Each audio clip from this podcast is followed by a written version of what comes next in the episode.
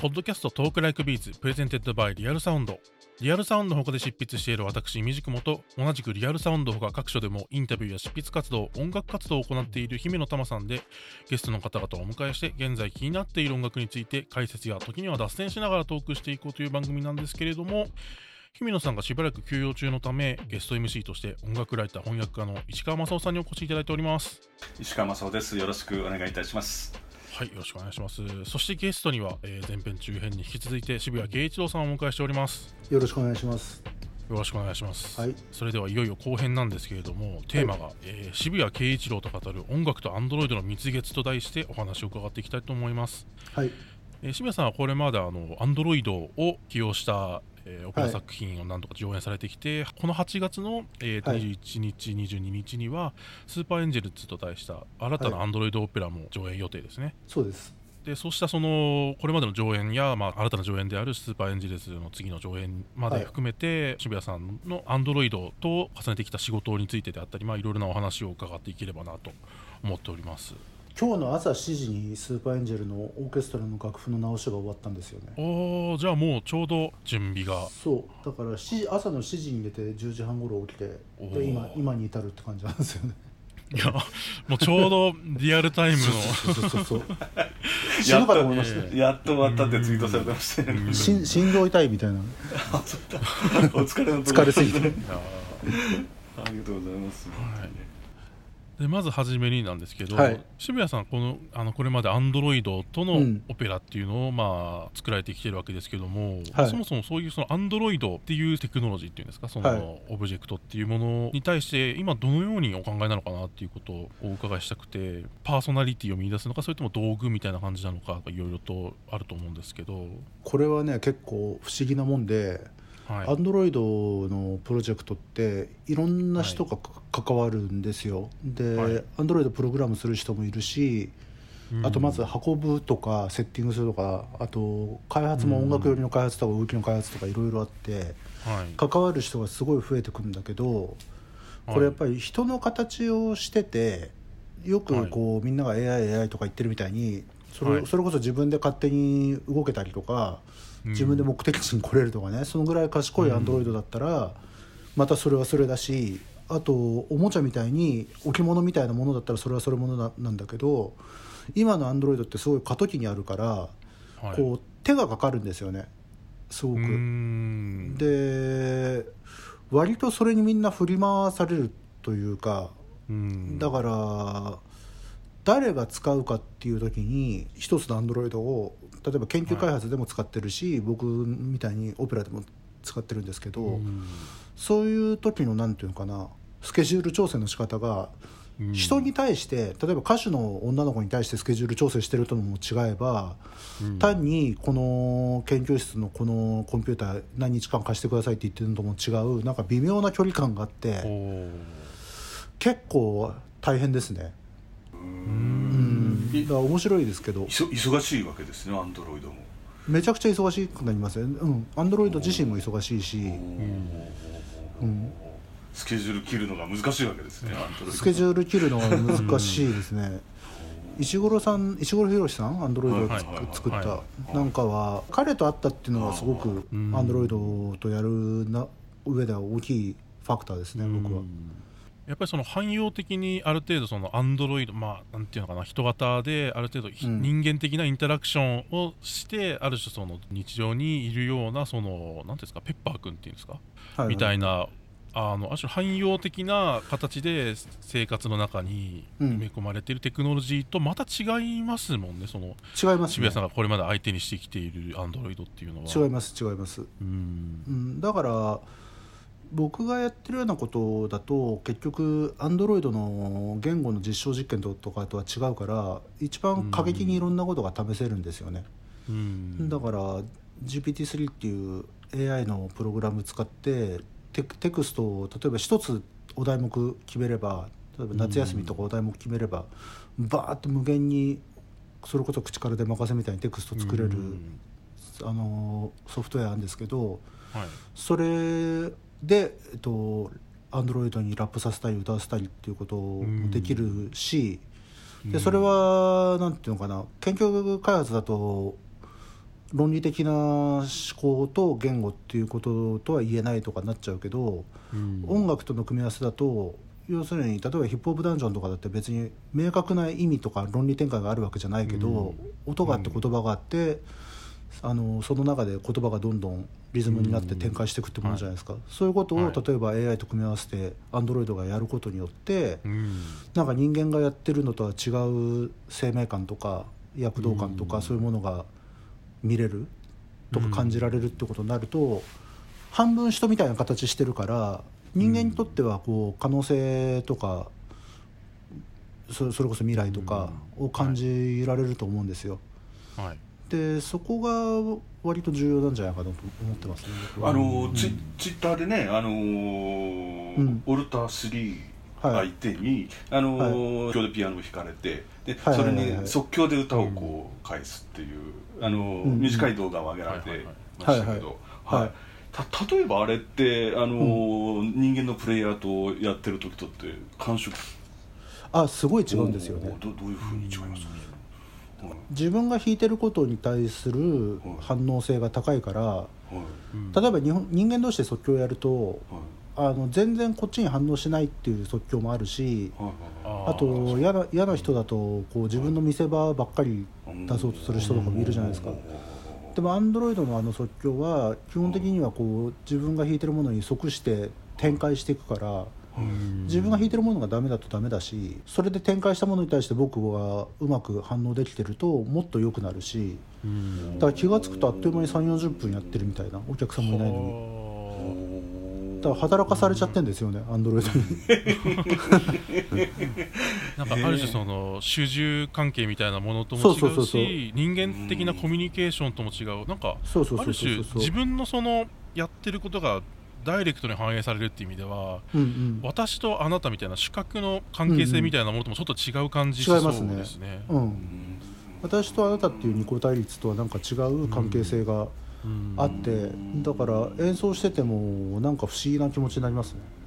うん。あのね、まだまだ僕ぎ技術的に素人な素人なのでわかんないんですけど、オルタ3が反応する歌っていうのを渋谷さんのピアノの、お音をその場でこう解析してといいますか、そうですね。それに対してどういう、うん。あの返し方がいいっていう情報っていいますかそれの集積っていうのは何をもとにっていうかいろんな人の歌をあの学習させたっていうかそういえー、とそれはピッチとか音の強さとかによってどの音を取るかとかっていう、うん。まあ、すすごいいろんなファクターがあるプログラムが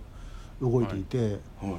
い。でその結果出てくる歌なんですけどはいはい例えば僕がエリック・サティのジムのペディ弾いてるのに反応してる動画アップされてると思うんですけど、あのオブリガードの付け方とかは多分人間では思いつかないですね。うん。だからちょっとびっくりした。その自分が即興でやってる時に完璧についてくるのにもびっくりしたけどサティ弾いた時に例えば即興のボーカリストでサティはい。自分のペディ弾いてるから適当にオブリガード入れてって言ってもああならないだろうなっていうフラットの仕方とか変あの、うん、変わった。でも不思議な調和があるようなオブちょっとオブリガードが出てきて。その動画早速チェックしたいと思いますけど、い、やサティのねそのジムノペティなんて隙間が本当に多い、それがいい音楽ですから、うん。そこに入れるのは難しいですよね、えーうん、でもなんかすごいヘブンリーな感じになってていい感じですよ。うんまあ、そういうそのあのアンドロイド自体がそういったその即興的ななんていうんですかね疑疑似的なのかもしれないですけどクリエーションを行える、一方でそのオペラっていう形でまあ演者でもあるわけですよね。そのそうですね。これスーパーエンジェルの場合そうですね。うん。即興で何かするだけの存在ではなくて演者として、まあはい。まあ、オーケストラを弾いたり、うん。あの自ら歌ったりっていうようなことをするっていう風な役割にも、えー、Android が、まあ、特に使われているわけですけどそういった演者として立てる時の Android っていうことには何かこう発見とかってありましたか？実際にやってみて。あのスケアリービューティーっていう僕のアンドロイドとオーケストラのプロジェクトがあって、それ2017年にスタートして、はい。17年にオーストラリアのフェスティバルでやったんですよ。で、それはジエンドの後に何をやるかっていうことをパリのシャトル座で支配人に聞かれて、要するにシャジエンドがすごい工業的に成功したからうん。なんか俺たちと一緒にやろうぜって話になったんですよねパリのシャトレさんをうんディレクターと。で何次何考えてるとか言われて別に何も考えてなかったんだけどとっさで、あのアンドロイドでオペラ作ったら面白いと思って言ってみたんですよ、うんうんうんうん。そしたらそれは面白いぜひやろうとかってことになってでその時もやっぱり日本日本人すごいブームみたいなのが続いてたんではあ日本人のアーティスト要するに演出美術脚本全部日本人でやりたいって言っててで一回ちドリームチームみたいなの組んだんですよ日本で。だからもうほ美術とか脚本とかもう誰もが知ってるような人ばっかりみたいな。それで一回パリで打ち合わせまで行パリに打ち合わせまでしたんですよみんなで行ってただその後フランス政府っていうかフランスが財政破綻を起こしてで劇場とかって全部そういう政府のお金、うん。国の金でやってるから、うん。全然予算がなくなっちゃってできなくなったんですよね、うん。あのパリで。うん。でプロダクション作るって話だったんだけどそれができなくなったから頓挫して、だ頓挫したのが2015年かな。で、結構それが頓挫してから割と23年暗黒時代があって、うん。要するに新しいプロジェクトだから進めたいのに、うん。あの予算もないしきっかけもないしみたいな感じで,、うん。でその時にオーストラリアのフェスティバルからジエンドやってほしいってオファーが来たから、うん。今アンドロイドのオペラ作ってるからそれをやらせてくれんだったらジエンドもやるっていう交換条件にしてう。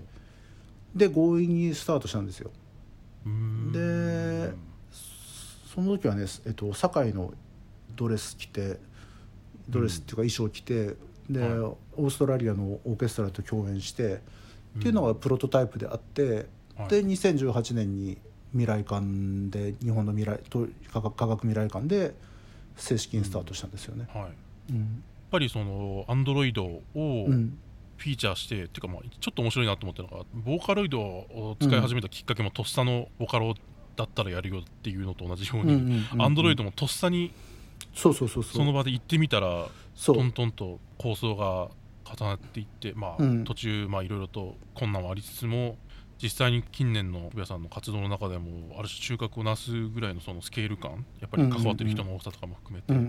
になってると思うんですけど、うん、そういうこと多いんですよね。だから、うん。そのアンドロイドのオペラやりたいって言ったた多分その後に石黒浩さんと知り合ったし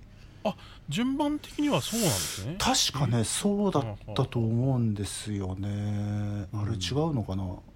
なんかでもそそのぐらいですよ。だからアンドロイドのことやりたいなと思ったら、石黒さんとなんか番組で対談してくほしいって言われて、はい。で会ったらすぐ意気投合してでその後そのまま飲みに行ったりして、でその前から僕はもう 10, 10年近くあその時はだから78年か池上隆さんと、東大の池上さんとコラボレーションしてて、はい。だから科学者とコラボレーションすることの面白さはよく知ってたんだけど、うん。逆に言うとそういうすごい面白い科学者っていうのは知り合うことも稀でで石黒さんは相当面白い人なんで。うん。でもうその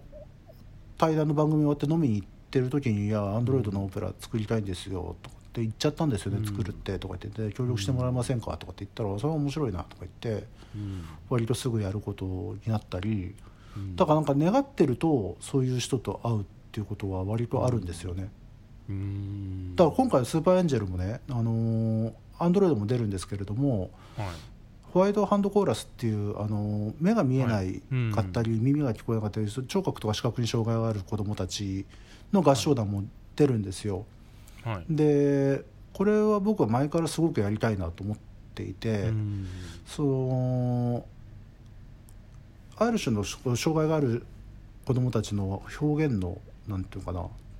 リミッターのなさっていうのを何回か見たことがあってすごいいいなと思ってたんですよね。うん。でも結構センシティブなことでもあるからなかなか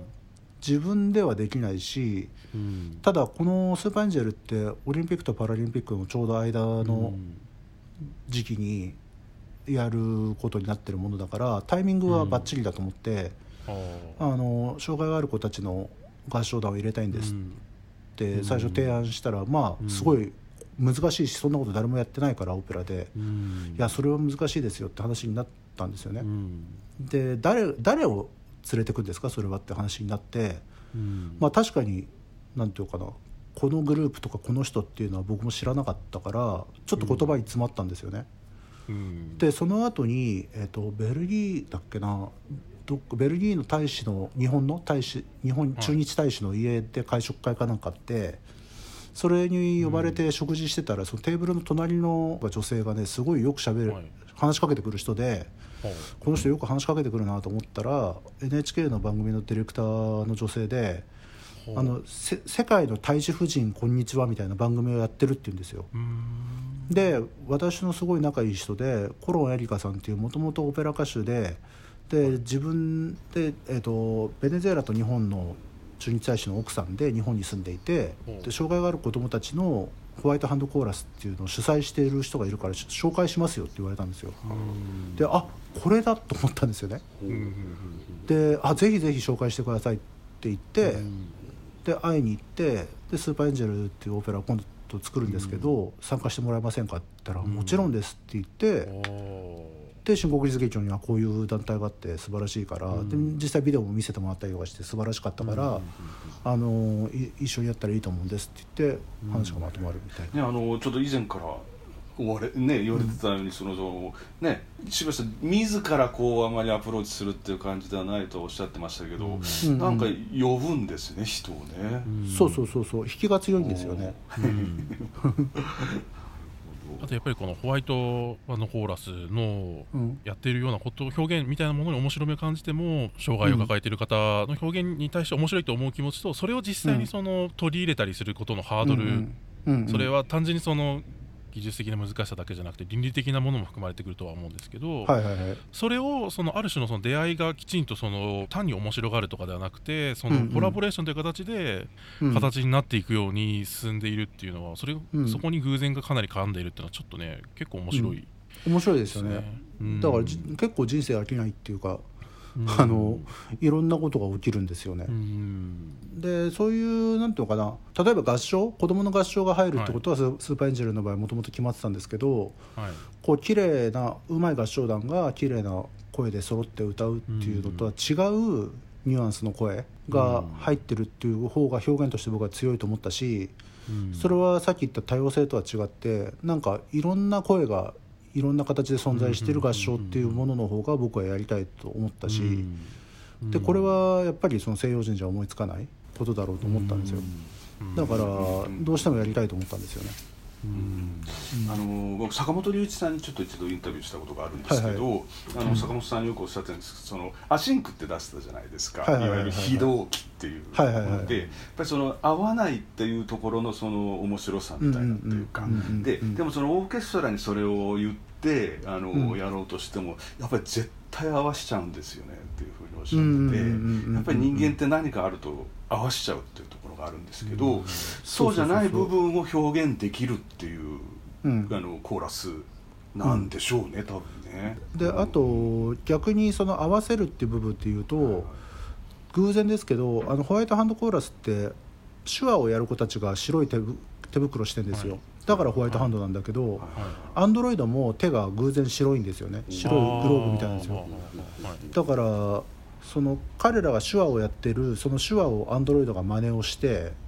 するとこうしホワイトアンドロイドのホワイトハンドとはい手話をやってる子供たちのホワイトハンドが相似形になるじゃないですか。でその相似形を、えっと、今度新国立劇場のバレエダンサーたちが真似をして、うん。そこからダンスが生まれてきて、うん。そうすると全然違う手話アンドロイドバレエダンサーっていうのが連鎖していきますよね、うん。動きで。でそういう連鎖が音楽と同時に進行していくっていうことは見たことがないと思うし、うん。なんかこう揃ってないっていうだけじゃなくて一つの手話とかそういうものが起点となってそれを真似することでなんかこう違うフォームとか新しいモデルができるっていうことも僕は面白いことだと思うんですようね。んまあ、ある種言葉が音になって音として捉えた言葉がまたその別のリアリティとかその面白さみたいな質を獲得していくみたいなものが、うん。ある種ジェスチャーの領域でこのオペラの中で生まれるんじゃないかみたいな。でそれはまあすごい音楽的なことだと思いますけどね。ビューティーはねあの少しちょっと拝見してそのえっとはい。オルタ3があの指揮をやってるって形でであのまあ人間のオーケストラがあってっていうはい。まあ絵が見えたんですけどはい。あのスーパーエンジェルスってなるとまたちょっと全然違うようなスーパーエンジェルの場合は指揮者というよりも、あのー出演者オペラ歌手うん。みたいな感じで存在していて舞台に実際にい。て、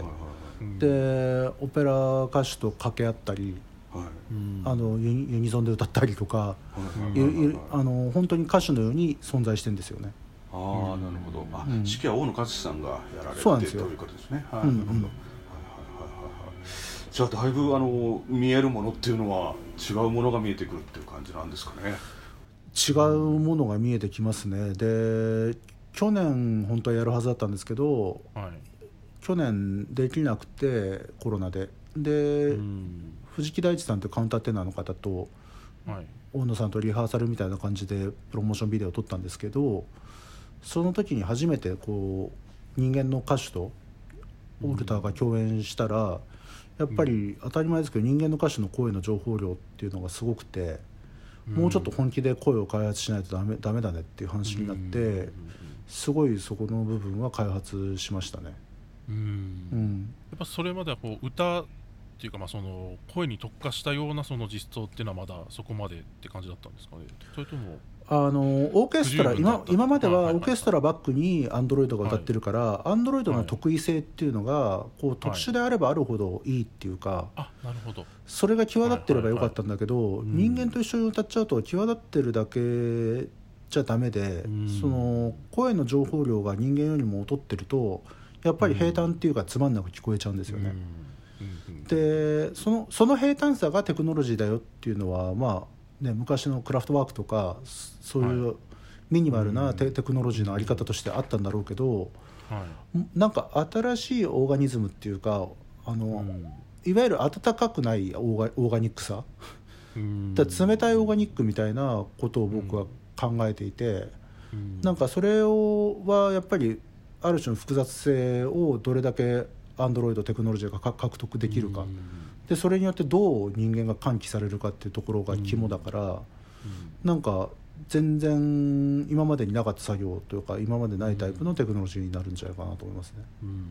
まあその音声合成特にその人間の声テキストというスピーチ的なものも含めて、うんうん。その人間の声を合成するテクノロジーの発展って、まあ、昨今だと、まあ、ディープラーニングとかのはいはい。貢献もあって、精かなり精度の高いというか、うん。まあ、そのボーカロイド的なものも新しうん。いそのオルタナティブなボーカライボーカロイド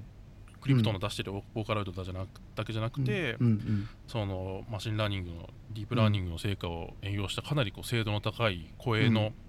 合成みたいなものもかなりあの最近は開発が盛んだと思うんですけど、はいはいそしたらその、まあ、既存の技術とはまた違うその今回のオペラならではのニーズみたいなものってやっぱりあるんですかね。うーんなんかディープラーニング使ったボーカロイドだから、あのーすごくクオリティが高いってことも実際はないんですよね。うんうん。あのリサーチしたんですけどはい。だからそういうこととなんていうのかな音楽的な訴求性っていうのはまたちょっと別で、うん。ディープラーニングの技術がもっと進化すればそれはもっとできるんだろうけど、うん。現状だとディープラーニングとかじゃないボーカロイドで優秀なものもあるしうんあプログラマーは今井慎太郎さんっていう国立音楽大学のはい。あの電子音楽科じ准教授で電子音楽科の方で一緒にやっていて、うん。だからちょっと普通のボーカロイドともディープラーニング経由のん。ボーカロイドとも違う感触のものになるんじゃないですかね。うん。うん。例えばその音声の合成するときに、はい。そのいわゆる人間の耳には聞かな聞けないその皮下聴域の音とかをうん。混ぜたりとかみたいなはい。ことやるんですか、あの皮下聴域を混ぜるっていうか肺をうんと伸ばしていくとそういうことになるしあとそれは別に声に限らず僕は割とこう広域大好きなんではいはいはいはいはいはい。あのやりますね。うん。全体的にそうですね。うん。広域大好きってすごいいいですね。そう。あのの脳に効くものが好きっていうねはいはいはい。やっぱり範囲の方がビリビリくる、まあそうですよね。でもなんかみんみんなはそうですね。肺好きになってきてますよね、あの確かに。配信されてるものとか聞いてても広域強いものが増えてきてて、うん。僕アタック始めたのが2002年ぐらいからすごい広域が強くて、うん。キンキンしてるわけじゃないんだけど範囲の情報量が多すぎて聞きづらいみたいなこと言われたこともよくあったし、ただ僕的には結構割とそれは好きだったんですけど、最近の音楽聴いてると割とハイの情報量多いことが多いですよね。うん。やっぱりリスニリスニ環境もあると思うけど、ね、やっぱり数年前だとやっぱりベース音っていうか、低音をガンガン聴かせるみたいなでリズムで本能にこう直接ダイレクトにこうね、響かせるみたいな音だったんですけど今はその上物のね和音だったりとかなんかをきれいに弾かせるみたいなそうそうそうそうそう感はありますよね。やっぱりみんなで集まって踊ったりでき踊ったりねできなくなったからっていうこともああるし。はい、で他にも、まあ、いろいろとお話伺ってきてるんですけど、まあ、結構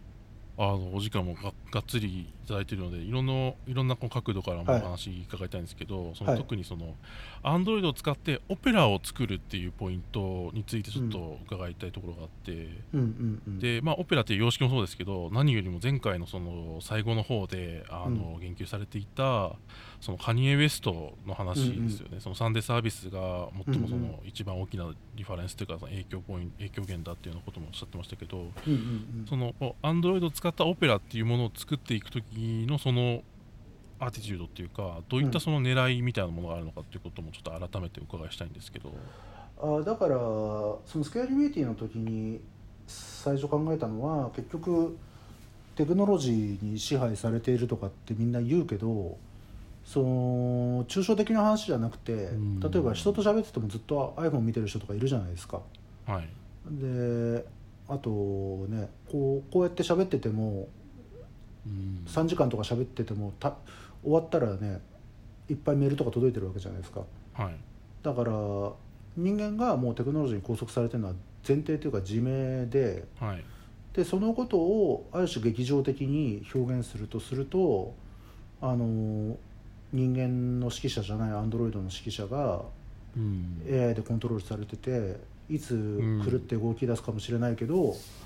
来るかもしれないけれどもそれにこうスレーブの状態で従うオーケストラ。でアンドロイドは歌うし指揮はするし非常に自由に見えるけど、うん、人間のオーケストラは不自由に見えるみたいなことっていうのはシアトリカルには面白いと思ったんですよね。はい、だからまずがシアターワークっていうか劇場作品だっていうことがすごく、うん、アンドロイドオペラの場合は多く大きくて、うん、そのアンドロイドのテクノロジーとしてのどうのっていうことよりも、うん、そこがその人間のメタファーとしてアンドロイドが使えるテクノロジーだっていうことが僕にとって大きいかな。うんあのなんかねテーマとしてそのアンドロイドと人間の共生みたいなことっていうのをちょっとどこかでおっしゃってたように思うんですが、うん、あの先ほどおっしゃったようにねもうすでににあの人間はアンドロイドに AI に支配されてるっていうのが前提でっていうふうにおっしゃってでそこからの共生っていうとどどのようにお考えですか？うんどうなのっていうか強制してると思うんですけどね。そのアンドロイドっていうことに限らず、はい、テクノロジーと人間っていうのは強制せざるを得ないし、うん、それは何ていうのかな。例えばそういうのが嫌になって自然に帰る人もいますけど、はい、自然に帰ったって iPhone 使ってるわけじゃないですか大体。だからテクノロジーっていうのは進化しかしないしただ人間っていうのは年取ったら衰えるから、その進化しかしないものに対するで従属的になっていくのはそれは避けられないし、そこには抗ってもしょうがないと思うんですよね。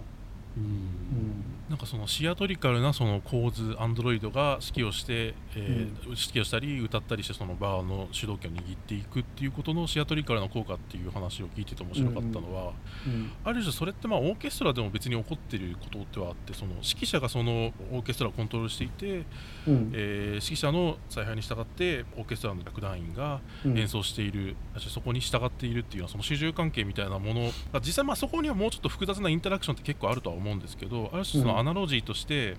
その指揮者を否定するみたいなアプローチってまああったりするわけじゃないですか。その即興、現代音楽とかあるいは実験音楽とかで、だからそれがある種その単にオペラって形式だけだとそれのある種のそのなんていうんですかねコノテーションっていうか願意が見えづらいけどそこにそのアンドロイドという異質なものが挟まってくるとそこのその主従関係の異質さみたいなものが浮かび上がってくるみたいなところがあるのかなっていうことをちょっと今それはねあると思います。っていうのは単純なアンチとか単純なアナーキズムっていうのがあんまり通用し有効じゃないってことはもう人間は学んじゃったと思うんですよね。はい。だからそこに夢は見れない。うん。だから例えばオーケストラっていう制度に反対してはい。指揮者がなく全員が即興でやるとか言ってもはい。じゃあそれとオーケストラがモーツァルト弾いてるのどっちが聞き応えあるかっつったらモーツァルトだったりすることもあるわけじゃないですか。うん。実際にはね、はい。だからそこに夢を見れ見れなくはなっている、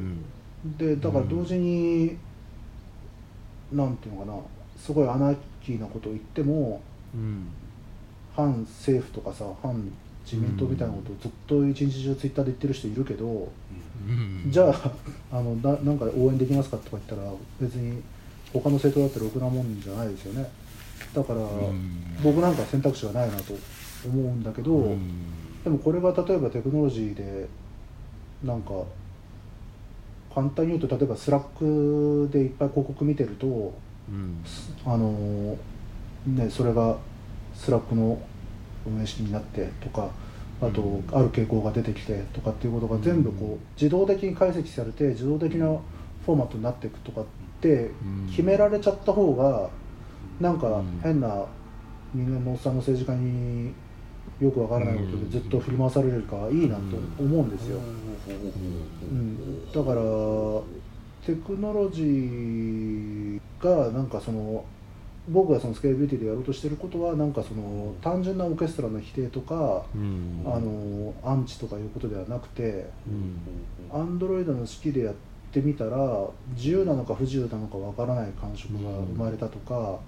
あとそれで歌ってるのをこうお客さんが見ていたらこれななんかこの切なさというかこの感情はうん。今までオーケストラとかオーケストラじゃない音楽とか聴いてきた時とも違うなんかエモーショナルな感情がうん。あの自分の中で起きているなっていうことの方が単純にアナーキーに何かをぶっ壊すとかいうよりかは面白いし可能性の領域が広いんじゃないかなと思うんですよね。なるほど。いやなんかすごくまあ僕政治的に言うと割と渋谷さんが今、うん。あの批判された SNS で自民党の悪口言ってるタイプの人間なんで まあまあまあって感じなんですけど。あのぶ文化系の人はみんなそうですよね。そうなんですけどまあでまあそのただそこまあそのところの見解はまあ別としても、うん。その渋谷さんがスケアリービューティーとでやろうとされたことのその、意義みたいなものはすごく感じてうん。要するに単純にそのき既存のヒエラルキーの否定っていうだけじゃなくてなんかもうちょっとひひねった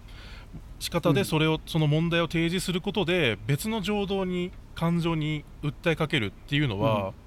なんかまあある種のその政治的にも解釈できるしその芸術的なその質としても、うん。まあ、興味深い結果を何かしらそれがまあどういうそのものに結実するかは別として興味深いそのアプローチとして意味があるんじゃないかなってすごく思って今のお話はかなり、はい、感じました。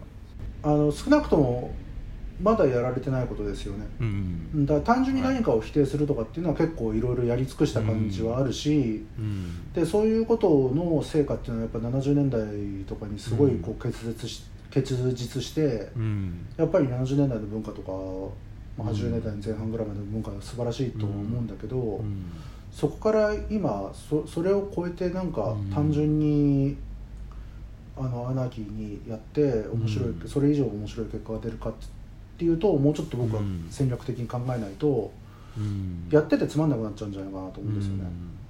すんごい極端な言い方をすると例えばその信頼できない人に政治やらすより、うん。思い切って AI にやらせてみたら何か光が見えてくるかもしれないっていうそういうことなんですかね。まあでもその AI を誰が管理するかっていうのが一番恐ろしいですけど